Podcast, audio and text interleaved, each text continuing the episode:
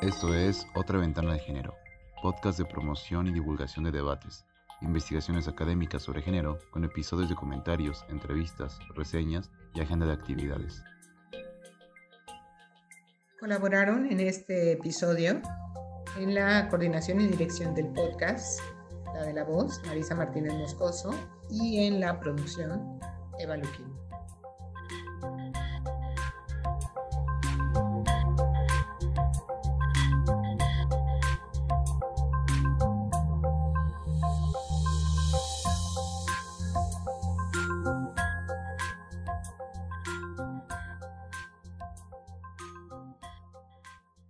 Hola, les doy la bienvenida a este episodio número 25 de nuestro podcast Otra ventana al género, correspondiente a la sección de palabras abiertas.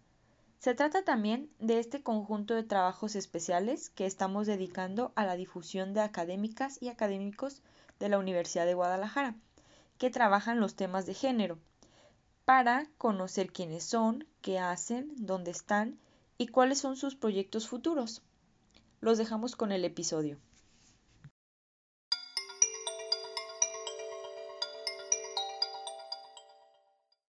En esta ocasión nos acompaña el doctor José Carlos Cervantes Ríos, profesor del Centro Universitario de la Costa. Le damos la bienvenida. Un saludo a todas las personas que nos escuchan. Agradezco mucho la invitación al programa. Hola, doctor. Muchas gracias por aceptar platicar con nosotras sobre su labor académica. Primero, nos gustaría que comenzara contándonos de usted y también algo sobre su trayectoria académica. Yo nací y crecí en Guadalajara. Soy el séptimo hijo de siete. Tengo actualmente 51 años. Estoy casado. Tengo dos hijos varones de 28 y 24 años. Me gusta conversar con mi esposa, convivir con mi familia, ver películas, cocinar, leer novelas y cuentos principalmente. Bueno, respecto a mi formación académica, pues primero estudié una licenciatura en psicología en la Universidad de Guadalajara. Posteriormente estudié una maestría en investigación educativa por parte de la Secretaría de Educación Jalisco y después un doctorado en educación en la Universidad La Salle, Guadalajara. Ah, en los últimos años he estudiado en el Consejo Latinoamericano de Ciencias Sociales, CLACSO, dos especialidades. Una en métodos y técnicas de investigación social y la otra en políticas públicas y justicia de género. También en CLACSO cursé un postdoctorado hace unos años en ciencias sociales, niñez y juventud.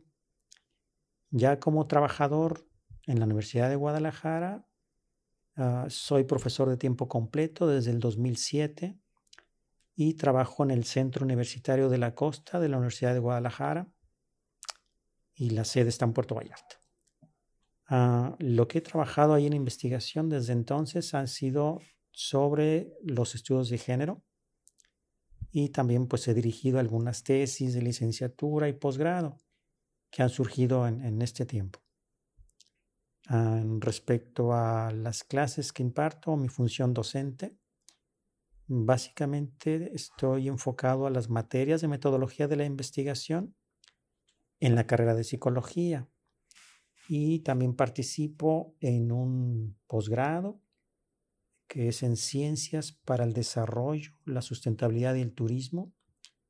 Ahí hay maestría y doctorado Ah, y yo doy clase en el doctorado sobre filosofía y otra materia relativa a seminario de tesis.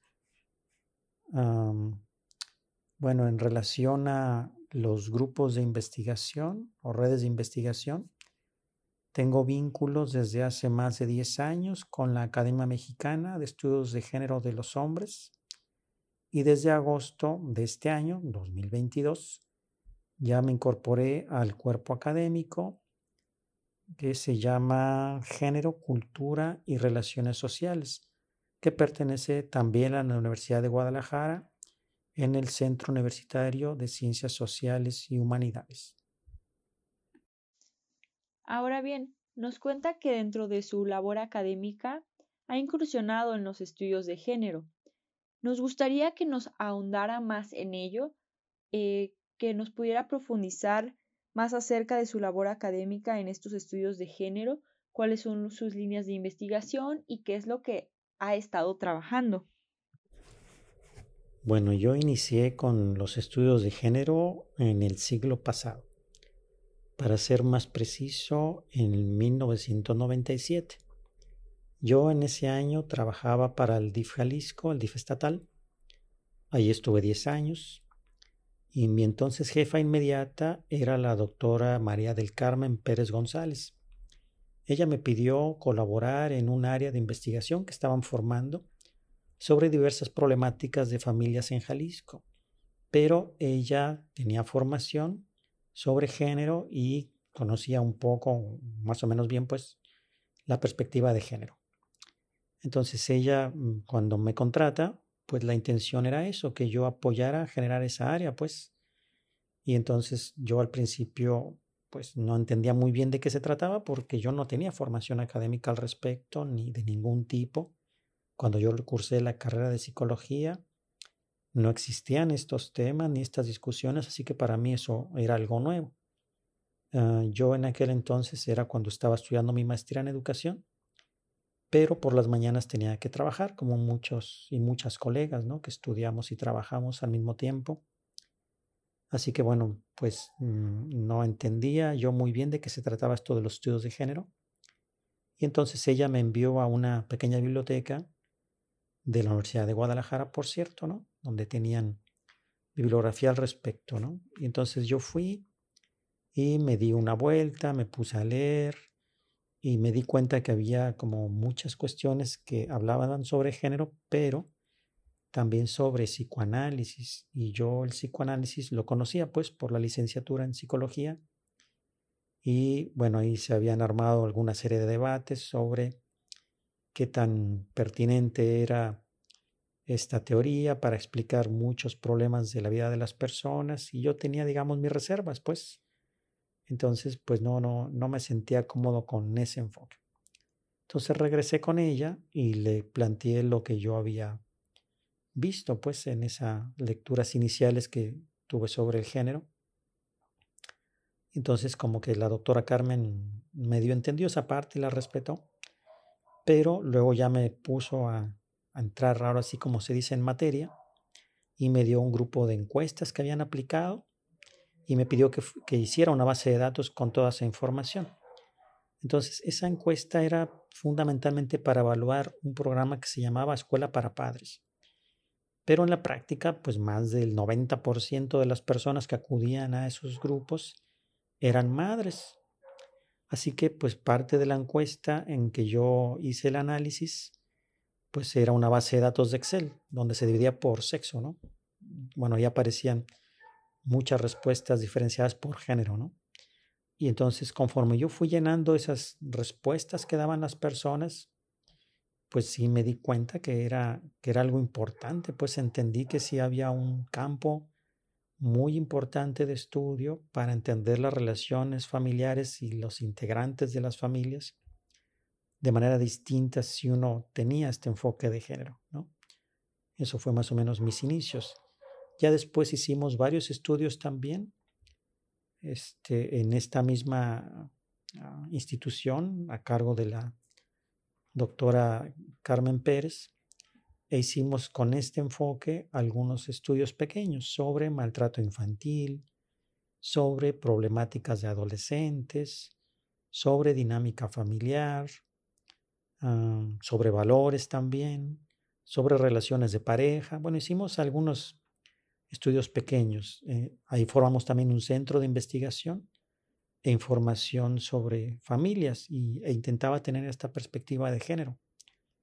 Entonces, uh, Parte de eso es que también fundamos una pequeña revista ah, y que con esas investigaciones la difundíamos a los 125 municipios y enviábamos ejemplares también al DIF nacional y a los DIF estatales. Y un poco la intención era que esas investigaciones nos permitieran reflexionar sobre lo que hacíamos en las instituciones, dentro de los programas operativos, y que pudiésemos mejorar y profesionalizar los servicios, ¿no? Entonces era como una parte importante de la investigación. La otra parte que creo que también era relevante es que también con el liderazgo de la doctora Carmen Pérez, diseñamos e impartimos tanto cursos cortos como diplomados, tanto en orientación familiar y también sobre violencia familiar, ambos con una perspectiva de género. Así que para ese tema también tuvimos que ponernos a leer, este, entender, diseñar, administrar tiempos, generar programas y actividades donde nos inmiscuyéramos, pues, y nos empapáramos en toda esta bibliografía para pensar con esos conceptos y tratar de capacitar y, digamos, permear, ¿no? Esta perspectiva de género tanto en el DIF estatal como en los municipios. Y de hecho, incluso al final lo abrimos a otras instituciones públicas y privadas. Pues yo me acuerdo que después también solicitaban estas capacitaciones la Comisión Estatal de Derechos Humanos, Secretaría de Salud Jalisco, la Secretaría de Educación Jalisco también, que son los que ahorita recuerdo, pues, pero, pero fue algo, algo interesante.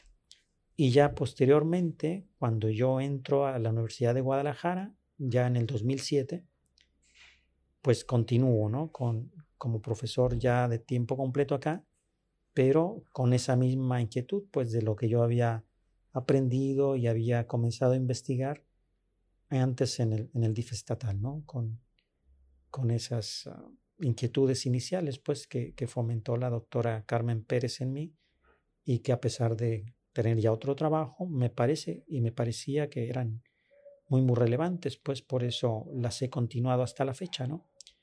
Entonces de ahí, bueno, he hecho algunas publicaciones también al respecto, tanto algunos libros, este, organizado congresos, Ah, algunos artículos también ya publicados, ¿no? Ah, mis propios, mm, digamos, como temas de investigación, como parte de mi trabajo como investigador, también están enfocados hacia allá. Entonces yo creo que más o menos es como en resumen de lo que he hecho este, sobre estos temas diversos, ¿no? Creo yo que es más o menos lo que yo pudiera resumir.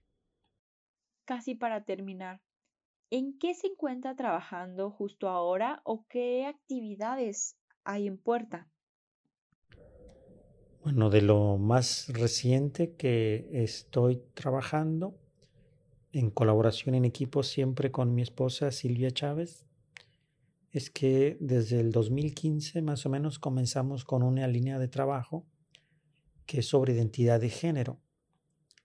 Ah, para eso comenzamos con el periodo inicial, ¿no? Niñas y niños en la infancia temprana, es decir, más o menos de los 0 a los 5 años de edad. Y la intención por la que comenzamos con esto es que revisando distintas teorías que abordan el origen de la identidad de género, ah, prácticamente todas plantean que entre los 2 3 años aparece y eso, bueno, nos parecía un poco extraño porque ah, la formación que yo tengo es otra teoría, otro enfoque que se llama psicología histórico-cultural. Y ah, digamos que hay una obra de Vygotsky, el principal iniciador de esta teoría, que se llama Pensamiento y Lenguaje. Y entonces, en resumen, lo que Vygotsky encontró en sus investigaciones experimentales es que los significados van cambiando y evolucionando y que si bien alrededor de los tres años niñas y niños parece que usan las palabras de manera similar a los adultos, ah, la verdad es que tienen contenidos muy distintos, muy diversos en realidad.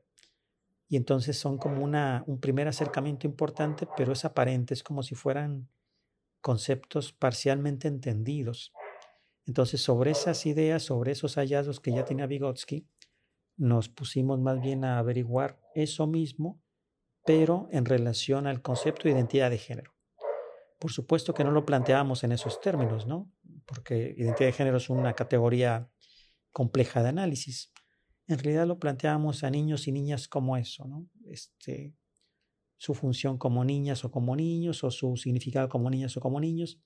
Incluso este, una buena parte de la metodología lo usamos con imágenes, ni siquiera usábamos nosotros palabras concretas que nosotros pudiéramos sugerir como adultos. Entonces les pedíamos que organizaran, que agruparan imágenes y demás y que después nos dieran las razones de por qué hicieron esas agrupaciones.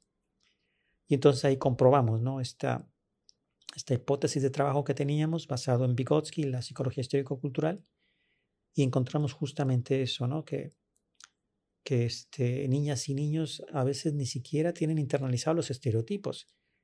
A veces hacen relaciones por el color, por el tamaño, por algún recuerdo, pero digamos esta idea que plantean todas las otras teorías en psicología de que se instala la identidad de género entre los dos y los tres años y de ahí solamente va complejizándose, pero que ya está instalada, ah, nosotros no encontramos tal cosa. Entonces, ah, más o menos con eso comenzamos en 2015. Después ah, continuamos con otro acercamiento a campo también en la infancia, ¿no? De niñas y niños pero en condición de ceguera. Y nosotros ah, tomamos esta decisión porque este, pues mucho de lo que se dice ¿no? de, las, de la identidad de género eh, se toma como insumos principales los estereotipos de género. Entonces mucho también de los estereotipos de género tiene que ver con la vista, ¿no? El color o el largo del cabello, o la ropa que se usa, ¿no? las características que tiene la ropa, si tiene estampados, si es el color rosa o el azul, etcétera, etcétera. Entonces nos preguntábamos eso, ¿no? Bueno, ¿y, qué ocurre en personas que no ven, ¿no? que no tienen esta capacidad? Entonces, en un segundo momento hicimos eso, un acercamiento con niñas y niños este, que están en condición de ceguera y bueno, intentábamos averiguar cómo hacen eso, ¿no? Cómo cuando fallan este sentido ah, pueden formarse una identidad de género, ¿no? Sin este acceso a información de una, digamos, identidad estereotipada, ¿no? Por los aspectos visuales.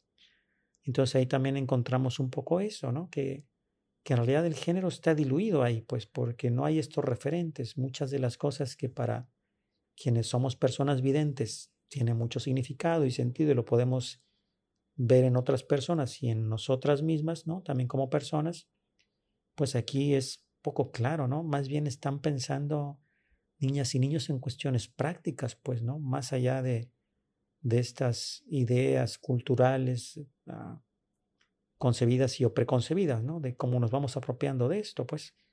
Entonces eso fue otro como acercamiento en esta línea de trabajo de la identidad de género.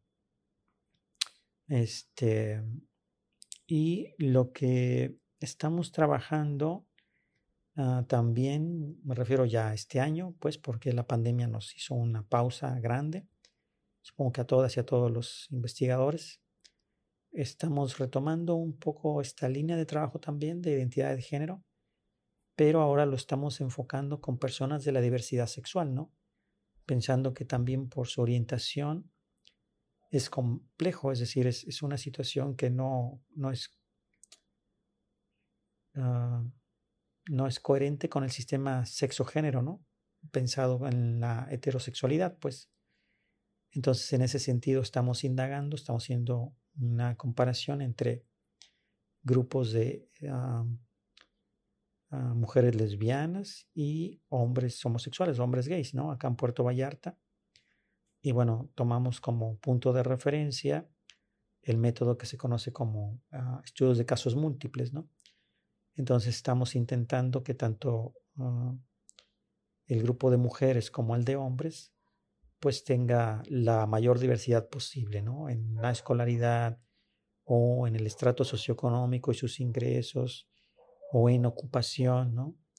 Estamos como explorando esa posibilidad, ¿no? Este, entonces estamos como en esa otra etapa. Pero creo que más bien un poco la intención es que podamos tener una gama amplia y diversa de cómo se forma la identidad de género en distintos grupos poblacionales, tanto para encontrar especificidades de cada uno de los grupos, pero también los elementos comunes, porque creo que es otro elemento también relevante, ¿no? Si el estudio de género ah, en las distintas ah, personas, se va formando en lo colectivo, pero también en lo individual, también es importante que encontremos estos elementos comunes, porque sería aquello que nos vuelve seres humanos y que nos permite justamente superar los prejuicios ah, y las acciones que mm, dañan a una persona por todas estas condiciones estereotipadas del género. ¿no? Más o menos es lo que se ha intentado hacer en estos últimos, en estos últimos años. Y claro, por supuesto que tampoco hemos tratado de, de entrar un poco a la cuestión educativa como tal, ¿no? Es decir, cómo estas políticas de género en la infancia han permeado, no han permeado, este, algunas experiencias también, ¿no? De, de cómo abordar, por ejemplo, el asunto de las emociones en niños, ¿no? Concretamente a través de un enfoque de coeducación, que es la propuesta de género, ¿no? Para, para el modelo educativo. Entonces, es lo que hemos estado trabajando los últimos años, ¿no? Este, sería yo, eh, de manera resumida, lo que podría plantear. Muchas gracias por sus respuestas. Ha sido muy interesante conocer acerca de su labor académico dentro de los estudios de género. Estaremos al pendiente de sus próximos proyectos y esperamos volver a tenerle en este espacio para así seguirnos contando de sus nuevos trabajos académicos y agradecemos muchísimo su tiempo y su colaboración con el podcast.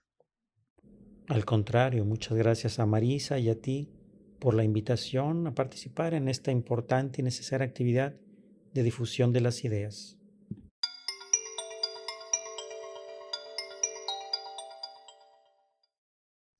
Muchas gracias por haber escuchado este episodio de Palabras Abiertas. Síguenos en nuestras cuentas en redes sociales, en Instagram como Otra Ventana al Género, unido y sin acento, en Facebook Otra Ventana al Género y en Twitter arroba otra-ventana. Les invitamos a seguir escuchándonos en los próximos episodios. Hasta pronto.